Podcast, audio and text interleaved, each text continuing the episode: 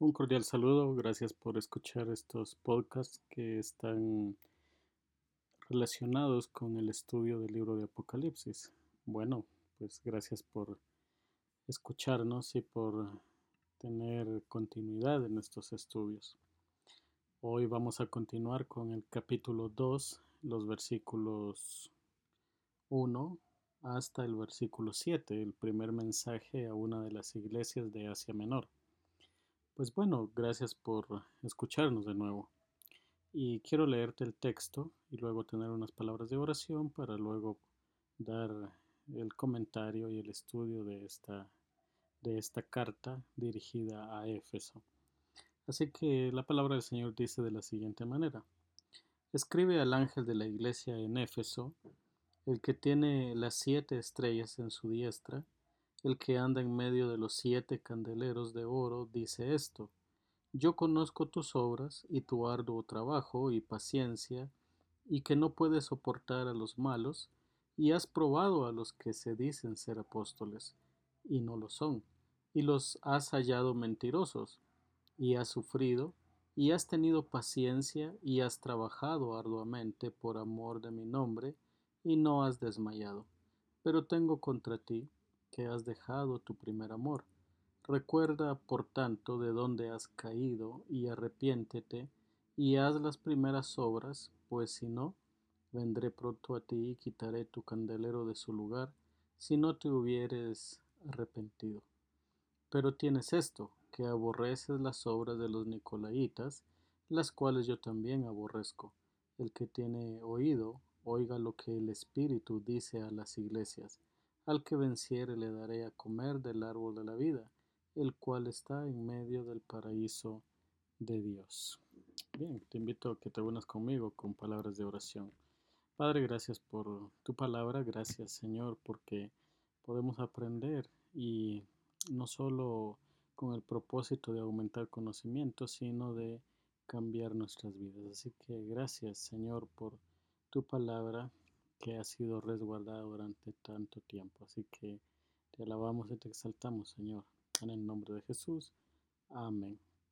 Pues bueno, gracias por conectarte, como te decía, y, espero que tengas tu Biblia abierta para estos estudios. Así que eh, entonces te invito a que sigas con esto y mantengas allí los, los los versículos eh, conmigo en la lectura. Bueno, esta parte del libro es totalmente epistolar. Eso quiere decir que eh, en este capítulo 2 y capítulo 3, esta sección del libro de Apocalipsis debe tomarse en su forma eh, literal, que van dirigidas a iglesias Así que esta parte debe tomarse como cartas dirigidas a siete iglesias de Asia Menor, así sencillamente. Basados en esta afirmación que acabo de hacer, este, el libro debe interpretarse de una manera que haya sido significativa y provechosa para los primeros que recibieron el mensaje. Eso quiere decir que que así debemos entenderla como cartas dirigidas a iglesias.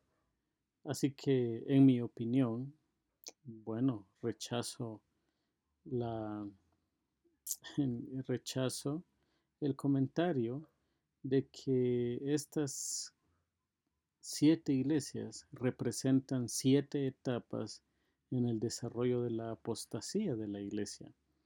Eh, pues mi opinión en mi opinión, eh, si lo interpretáramos así como etapas o dispensaciones, esto no ayudaría a realizar los propósitos del libro, del libro de Apocalipsis, y, esto estaría en conflicto con las enseñanzas del Señor Jesucristo.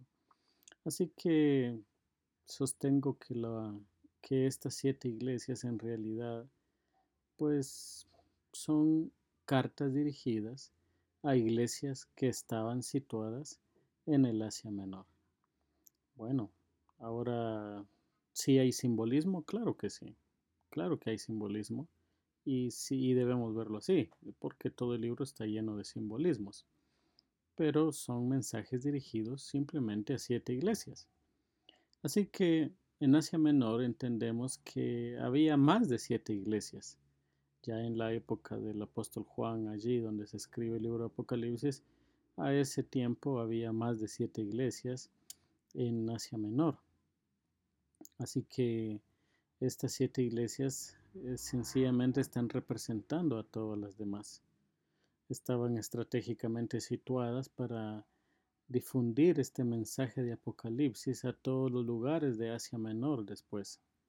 El número 7, como dije, esto está lleno de simbolismos. El número 7 sugiere la idea de algo completo. Ese es el concepto bíblico del número 7. Y de todo lo que de, todo de lo que abarca todo lo que se quiere, por cierto, el número 7. Así que este mensaje está dirigido a las iglesias, a todas las iglesias de Asia Menor, porque recuerde, el número 7 es una idea de lo completo. Eh, siete días hizo el Señor su creación, completó, completó su creación.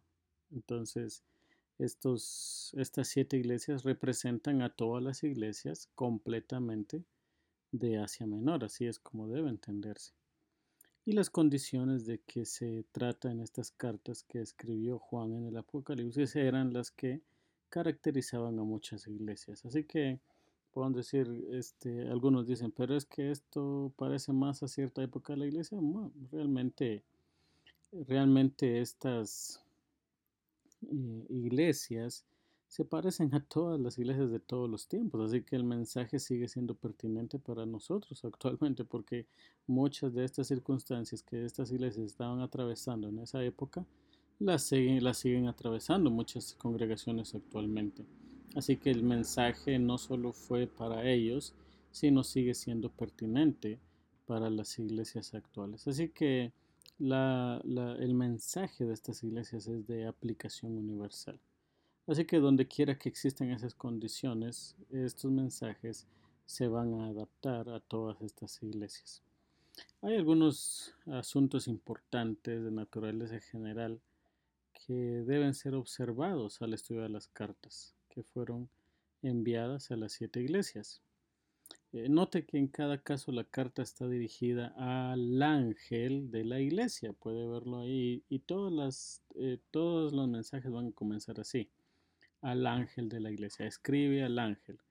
Bueno, algunos han presentado sus comentarios sobre este término. Han dicho que quizás esto se refería a, mm, algún espíritu de la iglesia. Otros han dicho que esto se refería a algún mensajero para una iglesia. Otros que era el ángel guardián de una iglesia. Bueno, en mi opinión, esto a, la luz de todo lo que se maneja en el Nuevo Testamento, mi opinión, y pienso que es la mejor, es que este término se refería al pastor o anciano encargado de la iglesia.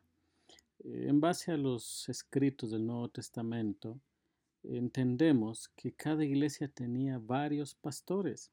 No había solo un pastor en una iglesia, sino que había pluralidad de pastores. Eso quiere decir en, muchas iglesias habían varios pastores con distintas responsabilidades para que así el grupo pues se fortaleciera, se edificara. Pero había un pastor general, o sea, un pastor encargado de esta congregación. Así que cuando la carta dice escribe al ángel, o sea, lo que está queriendo decir es escribe al pastor encargado o al, al pastor principal de dicha iglesia. Este hombre era el que tenía la responsabilidad de presentar el mensaje o el, bueno, el mensaje de este libro a la iglesia de la cual él estaba encargado. Así que él dirigía el candelero cuando enviaba la luz de Cristo a un mundo lleno de tinieblas. Cada una de las cartas sigue un modelo definido. Normalmente va a aparecer la identificación del remitente, este es Cristo, o sea, el que envía el mensaje. Y esto va a ser así en cada carta. una parte de la descripción de Cristo glorificado al cual eh, se alude del capítulo primero, ya vimos de los versículos 9 al 20. Entonces estas cartas van a tener esto. Eh, también eh, todas las cartas van a tener una alabanza, un elogio de parte del Señor Jesucristo. Y luego va a haber una queja contra la iglesia cuando así sea necesario y también un consejo. Todo esto va seguido por una promesa para los fieles. El contenido y el orden varían en las cartas, más en todas ellas puede notarse que predomina una forma común. Así que todas van a tener este pequeño bosquejo, una, eh, una presentación de Cristo, eh, que es parte de la descripción ya presentada en los versículos 9 al 20 del capítulo 1. Va a tener eh, bueno, una alabanza, va a tener una queja y un consejo. Así que este es más o menos el bosquejo de estas siete cartas a las siete iglesias.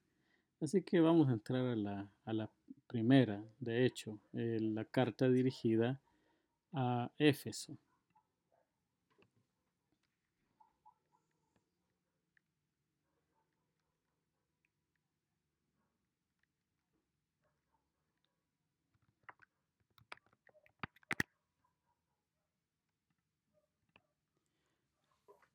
La iglesia de Éfeso es una iglesia leal, pero no completamente. Si pueden verse, si pueden ver allí en el texto, es una iglesia que se alaba por, bueno, por, eh, porque tiene muchas virtudes, pero no es completamente leal. Y vamos a ver acá en la queja del Señor. En el tiempo en que el libro de Apocalipsis fue escrito, pues Éfeso era una ciudad grande, eh, muy urbana, una iglesia o una ciudad, eh, pues en la ciudad de Jonia, y mucha gente vivía allí, había gente intelectual, gente rica, gente pobre y gente analfabeta, y la condición general de, de todos en esa ciudad era como la de una ciudad rica, culta y corrompida. Bueno, no se nos dice por qué la iglesia que estaba en Éfeso fue la primera en ser escogida de entre las siete iglesias. Sin embargo, puede ser que haya sido escogida como la primera porque la ciudad de Éfeso estaba naturalmente situada en el lugar más apropiado del continente para comenzar desde la isla de Palmo la transmisión de un mensaje que luego iba a circular en todas las iglesias de Asia Menor. Así que era, digamos, un lugar céntrico para que de allí se extendiera el mensaje a las otras iglesias. Sí, estamos de acuerdo en que Juan, el hijo de Zebedeo, o el apóstol Juan, pues así como le llamamos, es el que escribe este libro.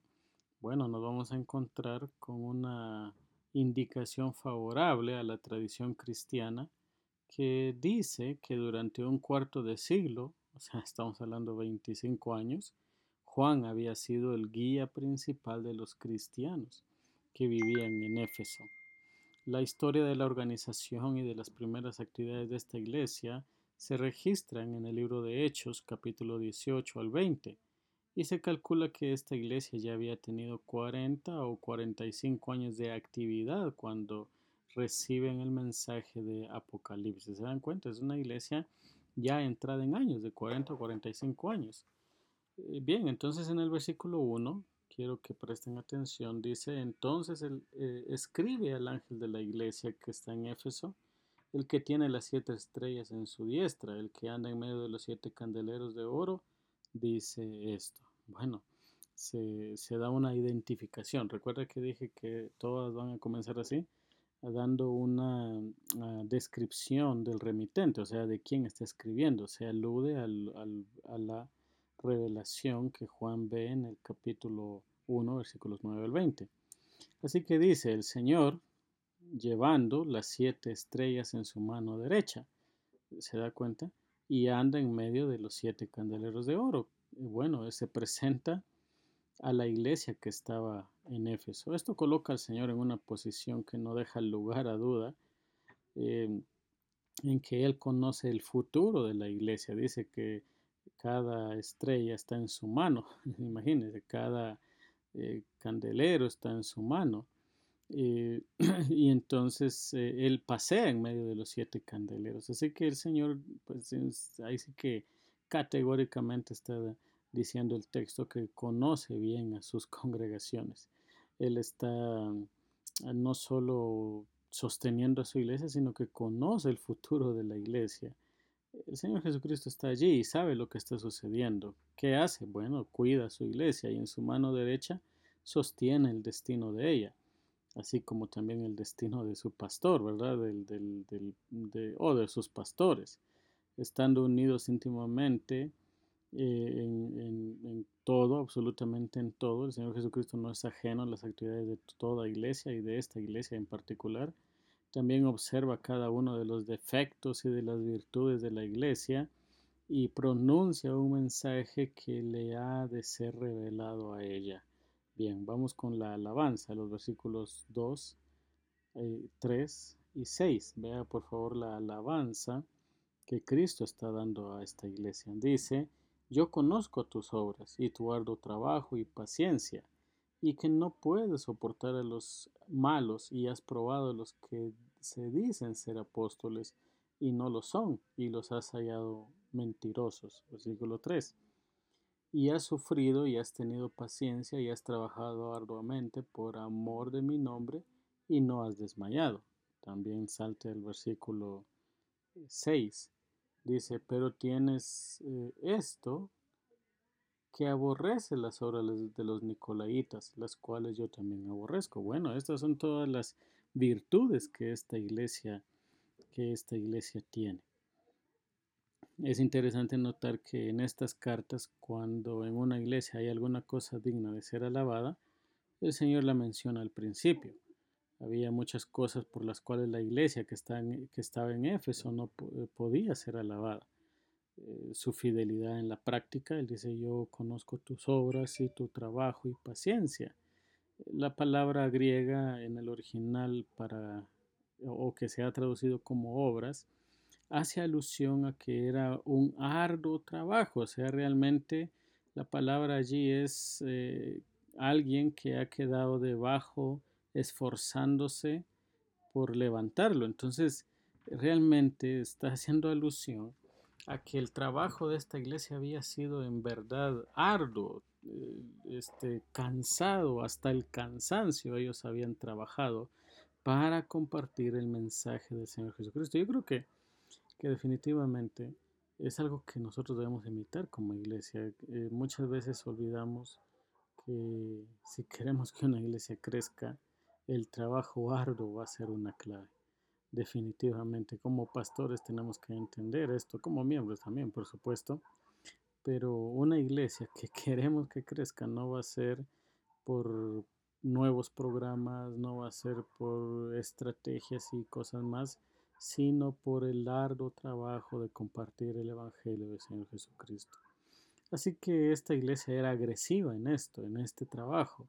Esta iglesia de Éfeso realmente había trabajado muy duro para compartir el mensaje del Señor. Y la palabra paciencia revela la actitud de aquellos cristianos, una actitud de persistencia en aquellos trabajos mediante los cuales eran producidas las obras que se estaban realizando.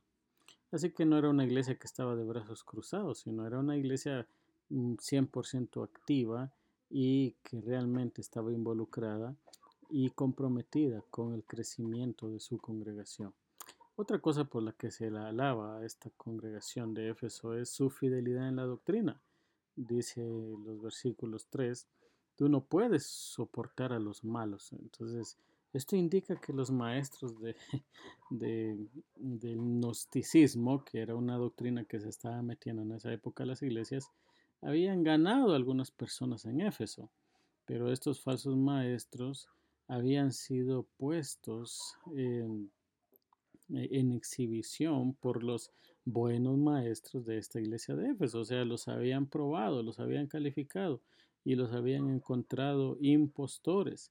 Estos cristianos leales de Éfeso, leales al nombre de Cristo, pues habían sufrido mucho, no se habían cansado con tantas dificultades producidas por la persecución y por la intromisión de esta falsa doctrina, y encima de eso ellos rechazan a estos falsos maestros.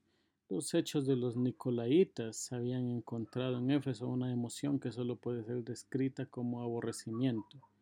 Bueno, la palabra aborrecimiento en el texto original es una ira justa contra toda iniquidad. Así que no odiaban a las personas, sino odiaban la doctrina que ellos estaban predicando. El Cristo viviente, bueno, participa de la actitud de los cristianos efesios hacia los nicolaitas, porque también experimenta un constante desagrado contra toda clase de mal.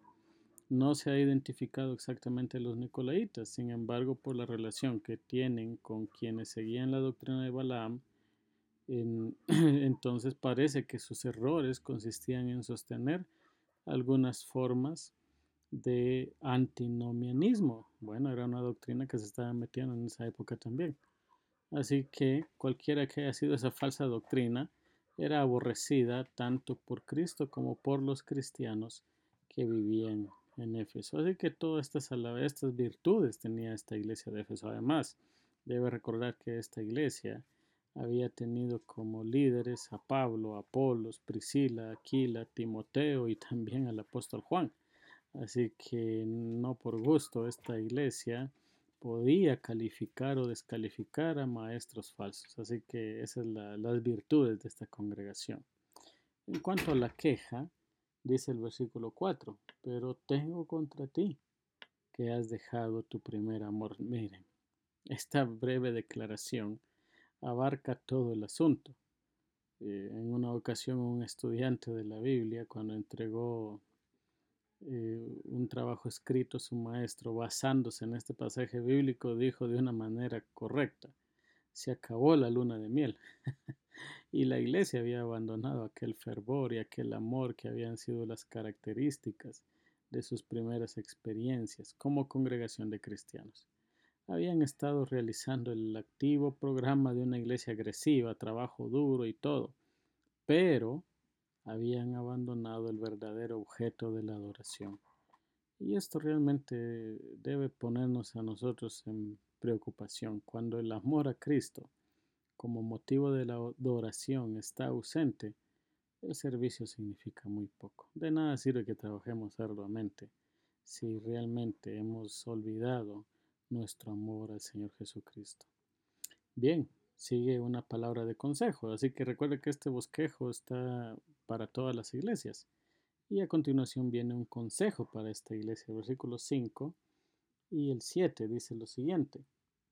Recuerda, por tanto, de dónde has caído y arrepiéntete y haz las primeras obras, pues si no vendré pronto a ti y quitaré el candelero de su lugar dice, si no te hubieres arrepentido. Y el 7 dice, el que tiene oídos para oír, oiga lo que el Espíritu dice a las iglesias. Qué importante es esto. El consejo que Cristo da a la iglesia que estaba en Éfeso bien puede resumirse en tres palabras. Recuerda, arrepiéntete, vuelve. Recuerda el gozo que tuviste antes y deleítate y el deleite que experimentaste por causa de tu amor a Cristo y a su obra. Recuerda la fuerza de aquel amor que te impulsaba a realizar lo bueno. Arrepiéntete de la condición en que estás por la cual das tu servicio sin amor, condición a la que has permitido, has permitido que corrompa todo tu interior. Esa condición es el enemigo mortal que impide desarrollar un trabajo efectivo en el reino del Señor. El consejo es vuelve a ese estado original de servicio impulsado por un corazón amoroso. Cristo advierte a la iglesia que si no vuelve a ese primer estado está perdiendo derecho a existir como iglesia. Dice, quitaré el candelero de su lugar. Que esto debe preocuparnos a nosotros como iglesia, hermanos.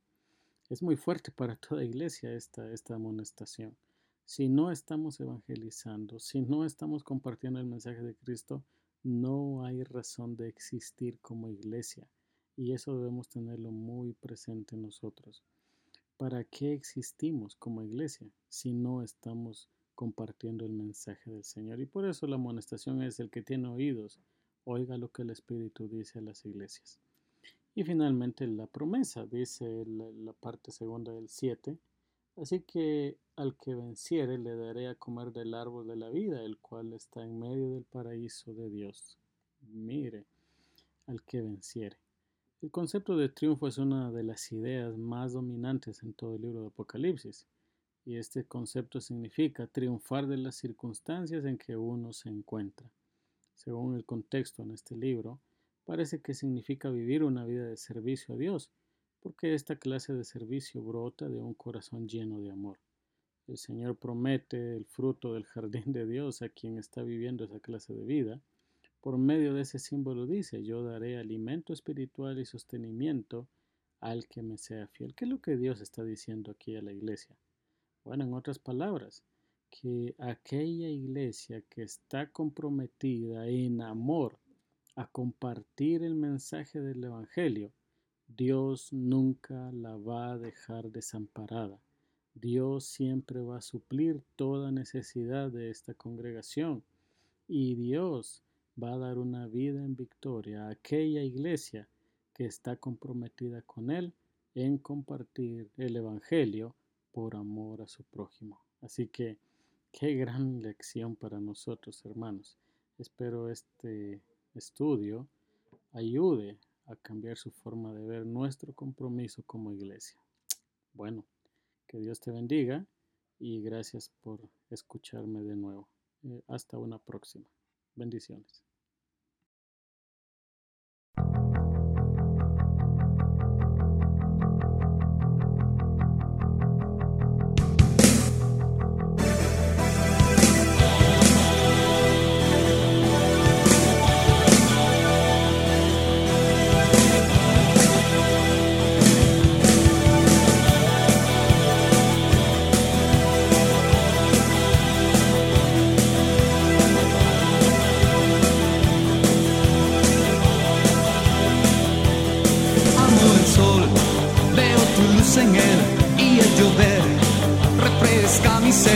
Amo el calor y también la flor.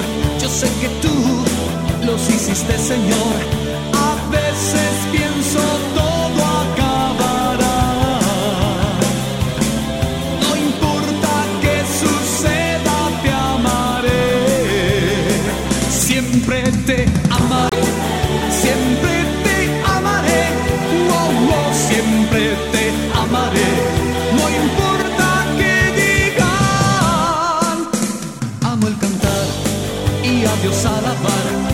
despertar mi familia mirar y al ver que estoy vivo el día de hoy, soy feliz por ser como soy.